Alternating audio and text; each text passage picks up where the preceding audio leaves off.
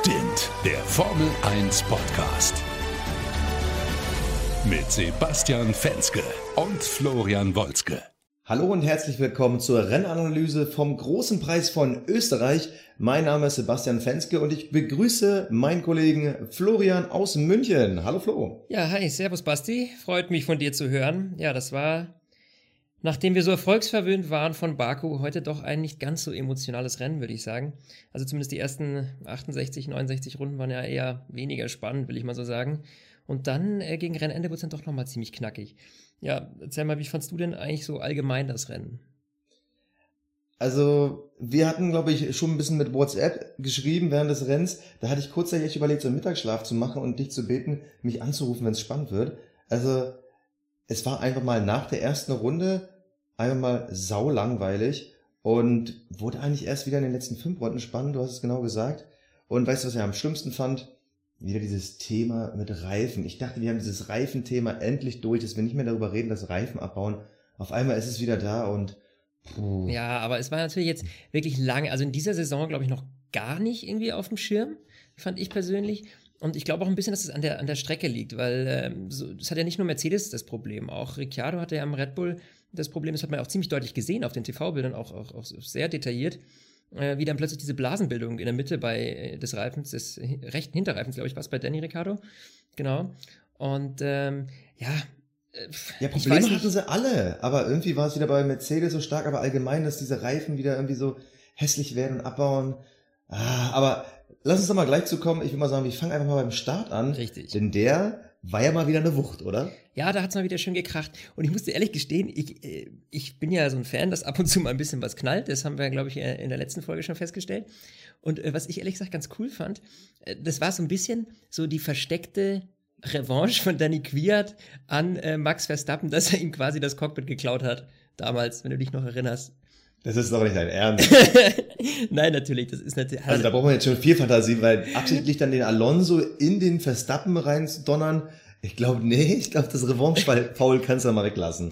Ja, okay, das wird er wahrscheinlich nicht so geplant haben, aber man kann natürlich äh, schon so, also innerlich kam mir der Gedanke hoch, so, ach, jetzt hat er eben auch mal einen von Latz geklaut, ne? Äh, geklatscht. Ähm, ja, also hat es natürlich auch nicht gekracht. Mir tut's ehrlich gesagt unglaublich leid für Fernando Alonso. Jetzt haben sie dieses ja. Motoren-Update da reingepackt und äh, man hatte wirklich die Hoffnung, jetzt schafft vielleicht Honda es doch mal einigermaßen aus eigener Kraft äh, äh, ein bisschen weiter vorne mitzuspielen, zumindest im Mittelfeld mitzuhalten. Ja, und dann äh, war aber leider an der ersten Kurve schon wieder Ende im Gelände. Ja, vor allem Quiert hat ja die beiden Pechvögel der Saison abgeschossen.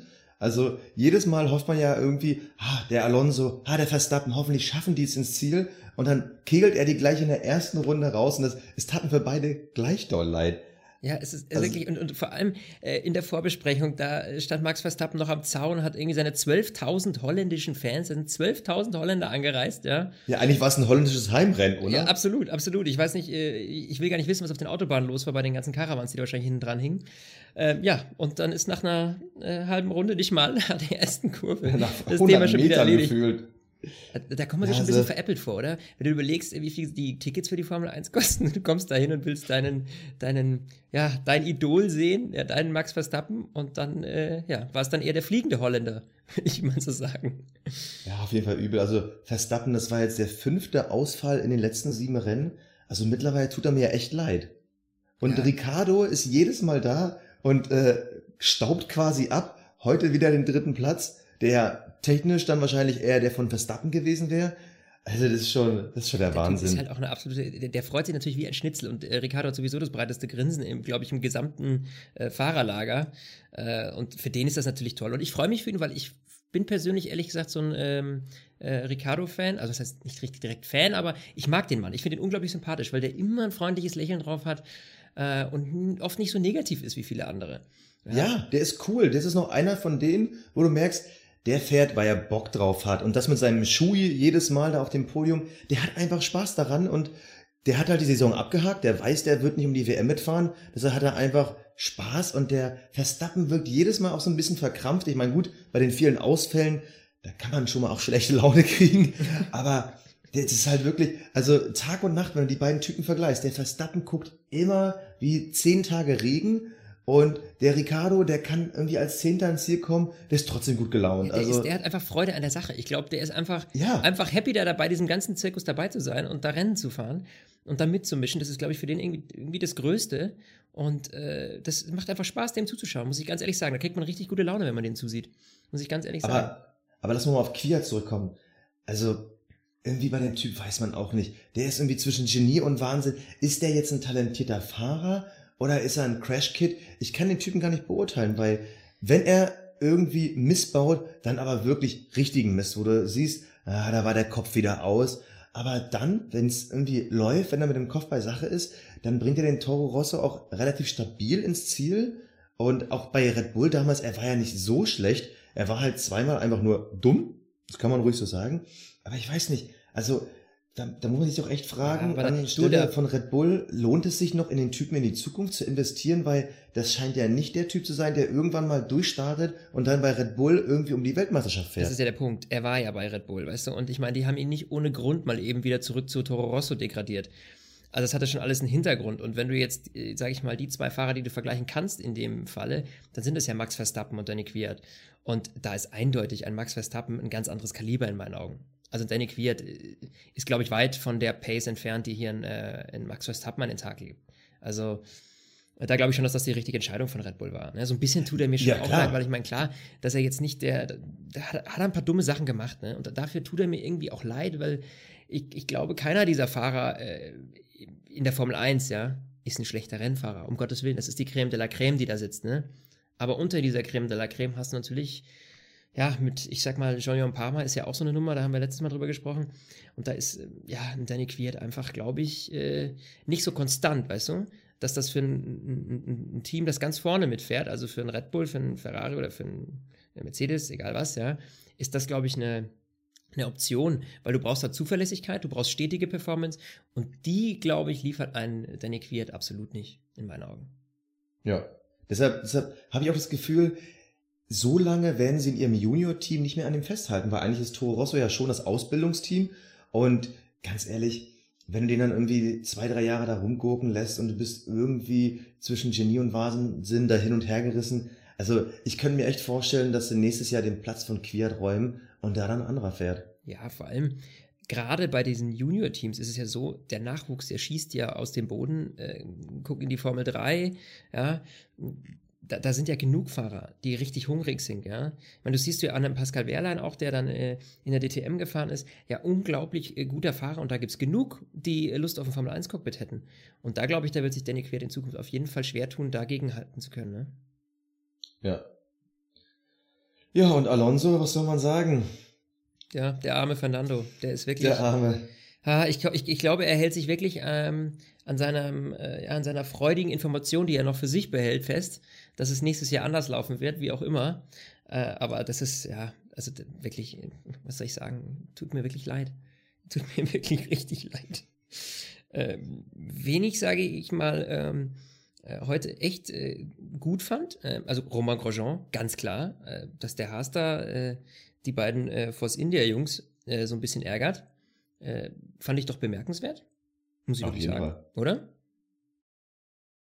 Großartig. Also ich habe mich total über Grosjean und vor allem für Haas gefreut, weil jetzt wird auch wieder das Mittelfeld spannend. Wir haben ja die letzten Wochen immer nur die Force India gesehen und da konnte ja eigentlich keiner mithalten. Die Williams waren nicht stabil, Renault, die werden immer schlechter, McLaren und Sauber brauchen wir gar nicht drüber reden.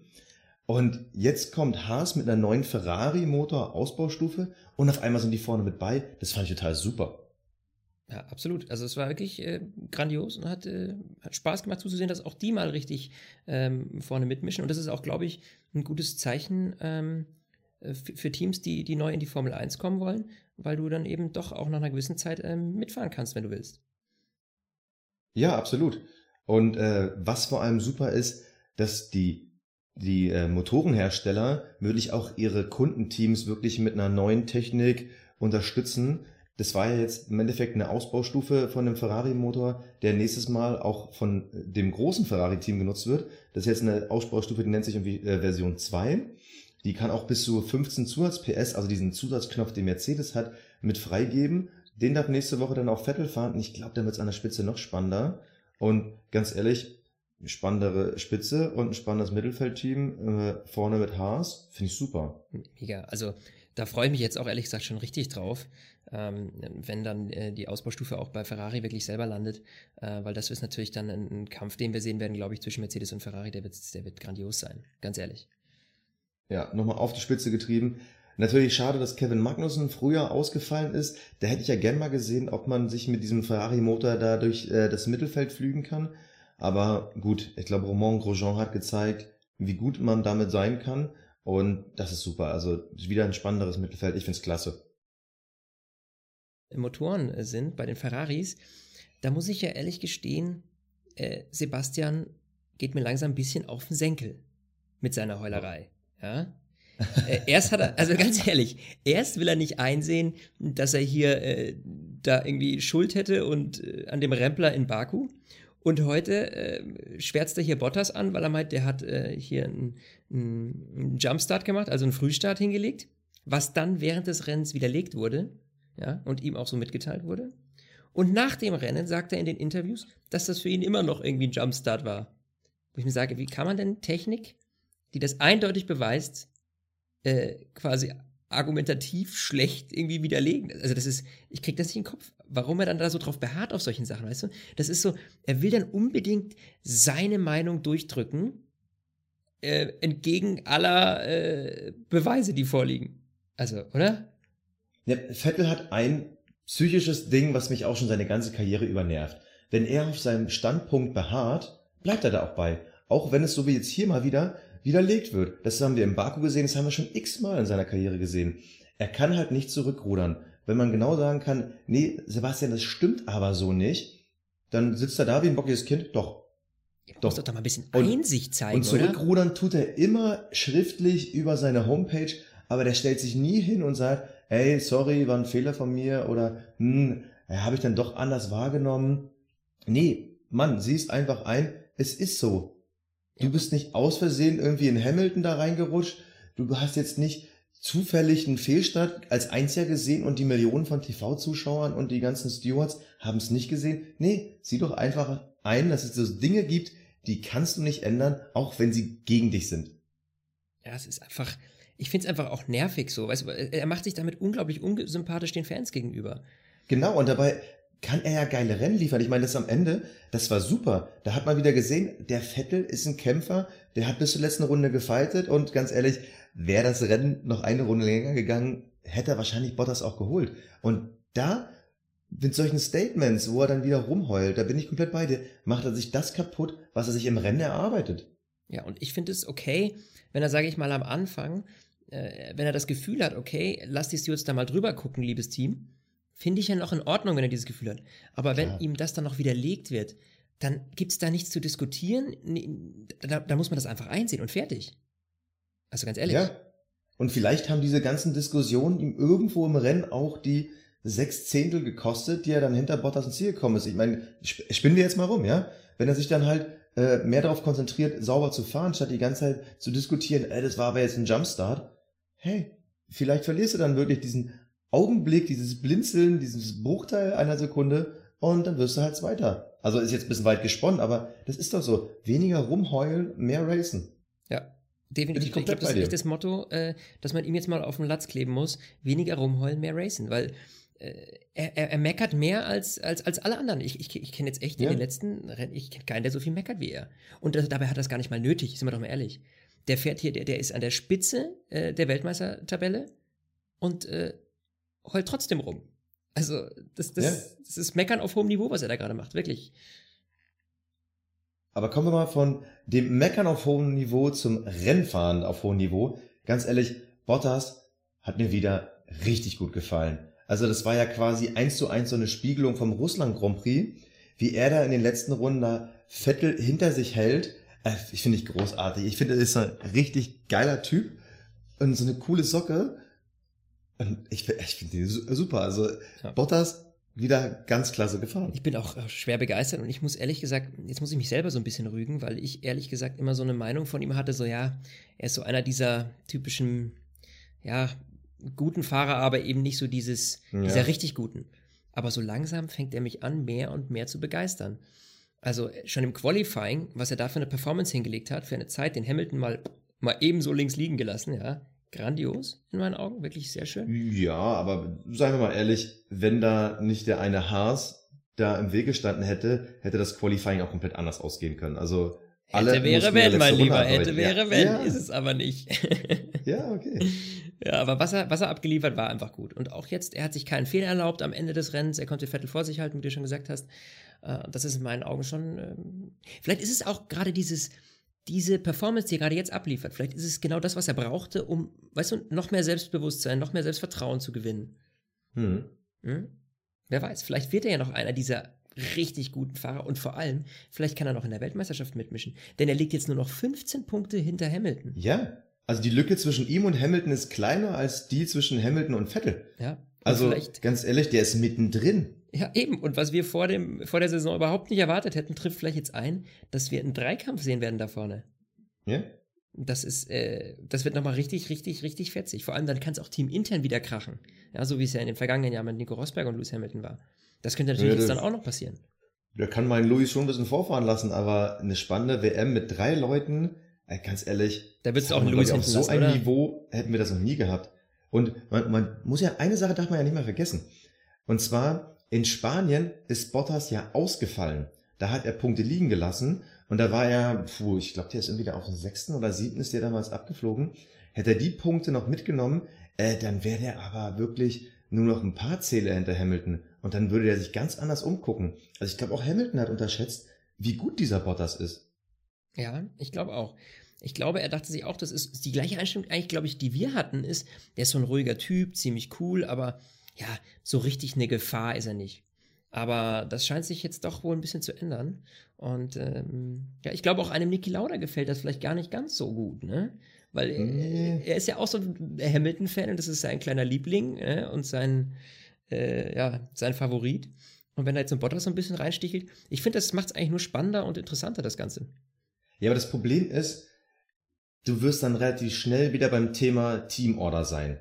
Weil wenn sich Hamilton und Bottas irgendwann die Punkte gegenseitig wegnehmen sollten, dann wird Niki Lauda aber zum äh, Funkgerät greifen und sagen, ich meine, wir hatten es ja jetzt, äh, 16 Jahre ist jetzt her, das war jetzt das große Jubiläum in Österreich, Ja. let Michael pass for the championship, damals der berühmte Funkspruch. Und wenn die sich da wirklich in die Quere kommen und Vettel Gefahr läuft, dann Weltmeister zu werden, weil die Mercedes sich gegenseitig die Punkte wegnehmen, dann wirst du schnell wieder beim Thema Stallorder sein und dann wird's wieder unrund. Und ich glaube, so einem Niki Lauda würde es eher gefallen, wenn der Bottas so ein guter zweiter Fahrer wäre, der aber dem Luis nicht im Wege steht, damit halt nicht diese Probleme kommen, äh, Mercedes ist ein Teamorder-Team oder dass Bottas dann irgendwie mufflig oder sauer wird und das vielleicht auch gerne mal in der Presse dann sagen sollte. Ich meine, er ist Finne, er wird es wahrscheinlich gar nicht sagen, der wäre wahrscheinlich nur mufflig.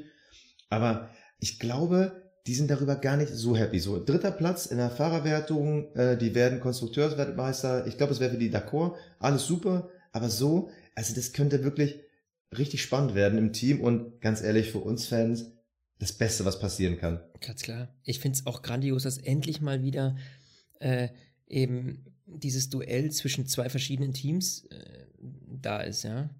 Und, und wenn dann jetzt noch ein teaminternes Duell auch noch mit oben drauf kommt, ja, dann ist das einfach echt mega. Also, da, da, ja, super.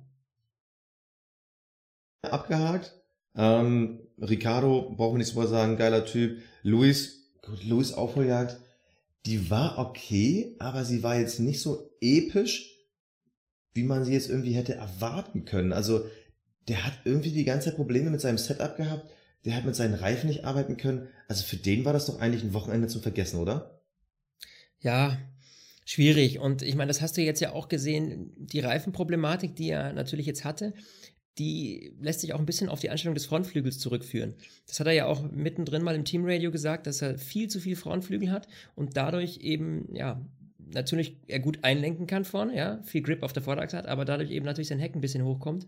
Ja, aber was ist denn los? Er hatte doch genauso wie alle anderen Fahrer drei Tage vorher zum Probefahren und auf einmal stellt er fest, dass sein Flügel falsch eingestellt ist. Das ist wieder ein klassischer Lewis Hamilton, sorry, ist mein Lieblingsfahrer, aber was er in seiner ganzen Karriere schon gezeigt hat, Setup ist nicht so sein Ding. Ja, Der ist echt- nicht so einer wie Vettel oder wie Schumi damals, die sich dann noch hinsetzen und mit dem Team diskutieren und gucken und schrauben und hier und da. Der Luis ist ja eher so einer, der dann im Zweifel sagt, weißt du was, kopier doch einfach das äh, Setup von Bottas. Oder damals, kopier doch einmal das Setup von äh, Nico Rosberg. Äh, Nico Rosberg. Ja. So, ja. ja, Ganz ehrlich, hat, der- wenn der Flügel falsch eingestellt ist, es war bestimmt nicht sein Team, das absichtlich seinen Flügel falsch eingestellt hat. Sorry, Luis, aber da hättest du dann deinen Test wieder vielleicht mehr darauf achten sollen. Ja, und vor allem, äh, er ist halt ein extremer Gefühlsfahrer, ja, das hat man ja schon immer gesagt. Äh, Ja. Und da, dadurch, da beißt er sich einfach so ein bisschen ins eigene Fleisch. Äh, Ja, schmollt danach so ein bisschen, ne? hat er ja auch. Also danach in den Interviews war er auch nur, oh nee, und mm, ja, alles, alles Kacke, so auf gut Deutsch, ne? Äh, aber ja, da hat er, hat er, hat er selber, glaube ich, auch ein Stück Schuld dran. Die Frage ist natürlich, wie gut sie dann letztlich auch mit dem Reifen testen konnten, auf dem das jetzt äh, dann passiert ist. Ne? Weil ähm, das natürlich auch einen enormen Unterschied macht. Ne? Wie hier in Spielberg, ähm, da, wo man wirklich merkt, dass die Reifen einfach ähm, ja, stärker abbauen, schneller abbauen. Du hast eigentlich bei fast jedem hier irgendwie diese Blasenbildung gehabt. Da ist natürlich wichtig, äh, auf solche Dinge zu achten. Und das hat er irgendwie nicht so richtig auf die Kette bekommen, ne? Ja. Einfacher muss ich noch ansprechen. Und ah, da, da sitze ich jedes Mal vorm Fernseher und schüttel mit dem Kopf. Jetzt. Kimi Raikön. Ja. Sorry, aber was ist los mit dem Typen? Und wieder ist er vor einem Lewis Hamilton gestartet und wieder findet er sich hinter dem wieder. Er fährt hinter einem Red Bull. Also, ich weiß jetzt nicht, ob es wirklich jetzt Absicht war von Ferrari, ihn länger draußen zu lassen, in der Hoffnung, dass sie Bottas irgendwie blocken können, oder ob sie einfach irgendwie äh, sich geil, geil zocken wollten. Weil das Ding ist, es war ja klar, dass er nicht lange gegen den Mercedes kämpfen kann mit frischen Reifen und mit einer doppelten DRS-Zone und einer bekanntlich höheren Topspeed. Also das kann ich mir gar nicht vorstellen, dass sie da wirklich so drauf Doch, gezockt glaube ich schon. Dem, dem Bottas hier abknöpfen wollte, ganz ehrlich, das hätte den, wie du gesehen hast, wie, wie eng es noch wurde, hätte dem äh, Vettel schon was gebracht. Und die Reifen waren total im Eimer vom Raikönnen.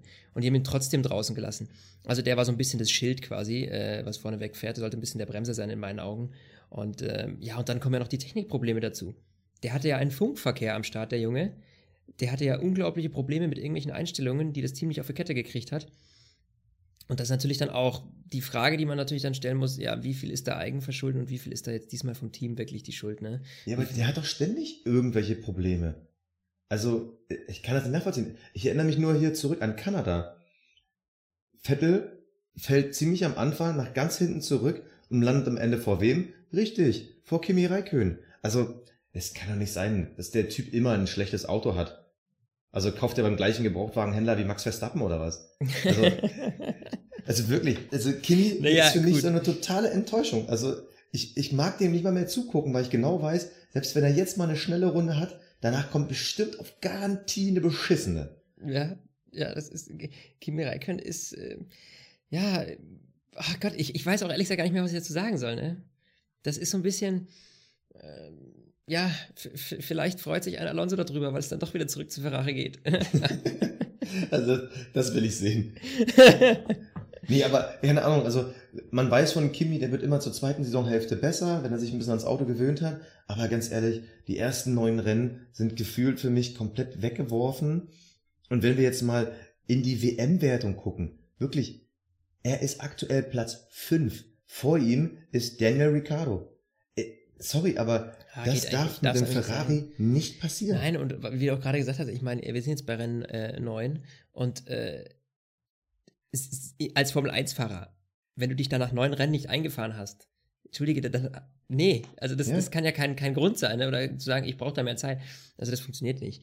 Und äh, ja, mich wundert es ein bisschen, ehrlich gesagt, weil ich irgendwie doch ein bisschen mehr Performance von ihm erwartet hätte. Mir war irgendwie schon klar, dass er nicht ganz so stark sein wird wie Vettel. Ja, ganz klar. Aber dass es jetzt doch so bergab geht, irgendwie hätte ich nicht erwartet, wirklich. Also so schlecht hätte ich nicht, nicht erwartet, wirklich nicht. Ja, also genau so. Ich bin in die Saison reingegangen und dachte, also mit dem, mit dem kann man schon rechnen, ne? Aber jetzt stell dir mal vor, der Max Verstappen wäre jetzt nicht so oft ausgefallen. Der würde wahrscheinlich auch vor Kimi liegen in der WM-Wertung. Also das, das nicht nur halt wahrscheinlich, sogar sein. 100 Pro, würde ich sagen. Also ganz ehrlich, da Ja. bin ich mir sogar sehr sicher. Also aktuell 25 Punkte hinter Ricardo auf Platz 5. Also Platz 5 ist für den ja eigentlich schon so gut wie sicher. Und wenn Verstappen es doch nochmal schafft, irgendwann mal ins Ziel zu kommen, dann muss Kimi echt aufpassen, dass am Ende der Saison nicht Vettel Weltmeister wird und er nur Platz 6 belegt. Mhm. Und Also das, das wäre eine Vollkatastrophe. Dann müsste Ferrari sich ja sofort von ihm trennen. Also werden sie aus meiner Sicht, glaube ich, sowieso. Ich glaube, die werden eher nächstes Jahr einen talentierten Youngster oder einen Alonso holen, als sich nochmal diesen Kimi anzutun. Also es tut mir leid. Und Kimi ist in Anführungsstrichen nur zweimal ausgefallen. Ricardo ist auch zweimal ausgefallen, hat aber mittlerweile einen Rennsieg Puffer zwischen ihm. Aber echt schade, ne? Weil der ist schon so lange dabei mittlerweile. Ja, aber vielleicht zu lang. Ja. Aber satt sein kann er noch nicht, weil äh, so viel gerissen hat er nicht. Mhm. Ja. Na, eine WM abgestaubt, aber wirklich aus meiner Sicht eher abgestaubt, obwohl ich jetzt nicht schlecht reden will. Der hatte bei Ferrari auch seine Hochzeiten, aber nee. Ja, gut. Also für mich ist bei Kimi Hopf und Malz verloren. es geht ja mehr bergab als alles andere bei ihm, ne? Insofern. Ah, apropos bergab, super Überleitung. ähm, ich glaube, das kann man wirklich in einem Satz zusammenfassen. Deine Meinung über die Leistung von unseren anderen Deutschen, Nico Hülkenberg, Pascal Wehrlein, Platz 13 und Platz 14. Ja, wirklich, ich glaube, da reicht, da muss man gar keinen Satz zu sagen. Also, äh, ja, man, bei Wehrlein ist es so, wo ich sage, okay, der hat nun mal auch wirklich, also bei dem, da, da erwartet man auch nichts, ne? Durch den Wagen. Aber von Hülkenberg hätte ich mir einfach wirklich mehr erwartet. Und da kam ja gar nichts bei rum.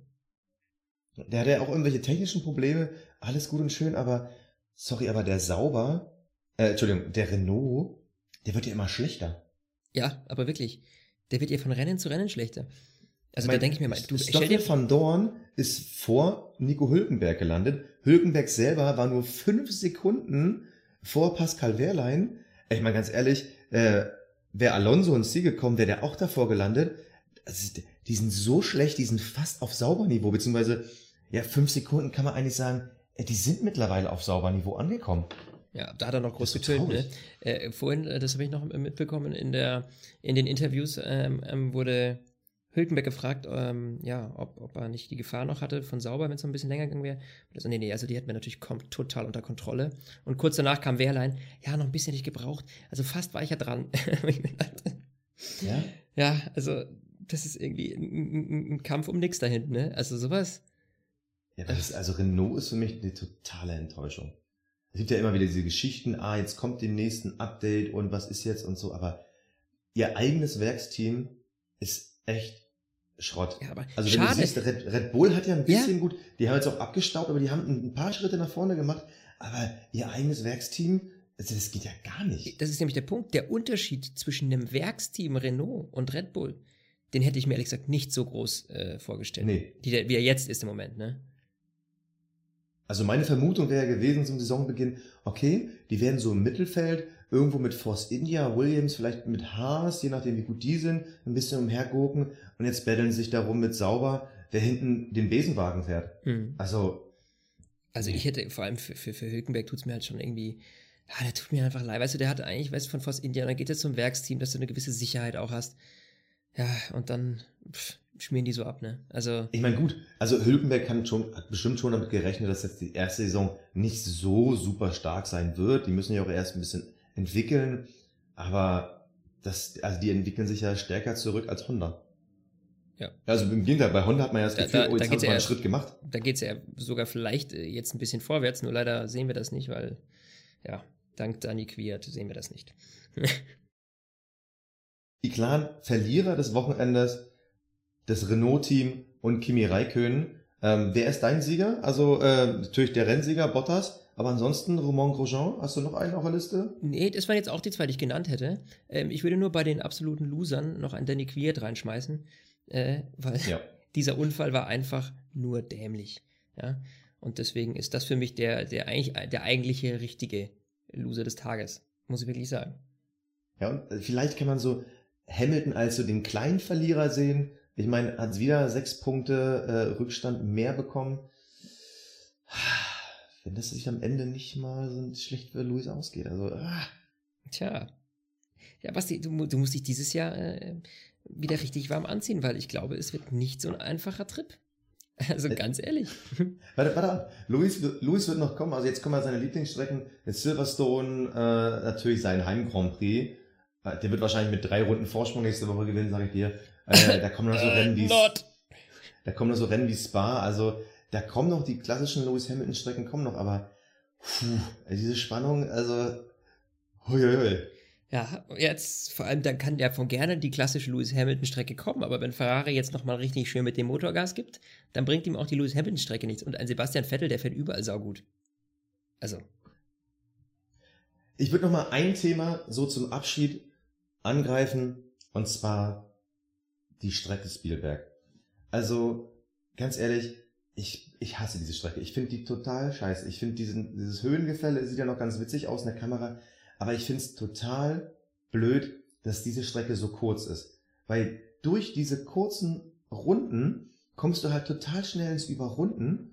Und man hat ja am Ende gesehen, die ganze Zeit war Massa dabei, sich den Ocon zurechtzulegen, weil er hatte frischere Reifen, beide mit Mercedes-Motor. Also Massa hätte ihn, ich sag mal, bestimmt garantiert überholen können. Aber jedes Mal, wenn Massa dran war, kam wieder einer vom Über zum Überrunden. Und diese Überrundung Ja. haben auch ständig alle eingebremst. Das hast du auch mit Vettel und Bottas gesehen. Ich meine, Vettel hat ja irgendwie so knapp zehn Runden vor Schluss, war ja schon mal auf zwei Sekunden dran, hat dann durch Überrundung wieder fast zwei Sekunden verloren. Also diese vielen Überrundungen, die nerven. Und für mich ganz ehrlich, Spielberg ist eine der hässlichsten Strecken überhaupt, weil sie sind vom Layout nicht besonders spannend und sie versauen den Rennrhythmus. Und ich glaube, wir hätten da noch einiges gesehen, wenn die ganzen Fahrer nicht ständig am Überrunden gewesen wären. Liegt natürlich auch ein bisschen daran, was äh, aus Zuschauerperspektive, muss ich sagen, da kommst du total durcheinander.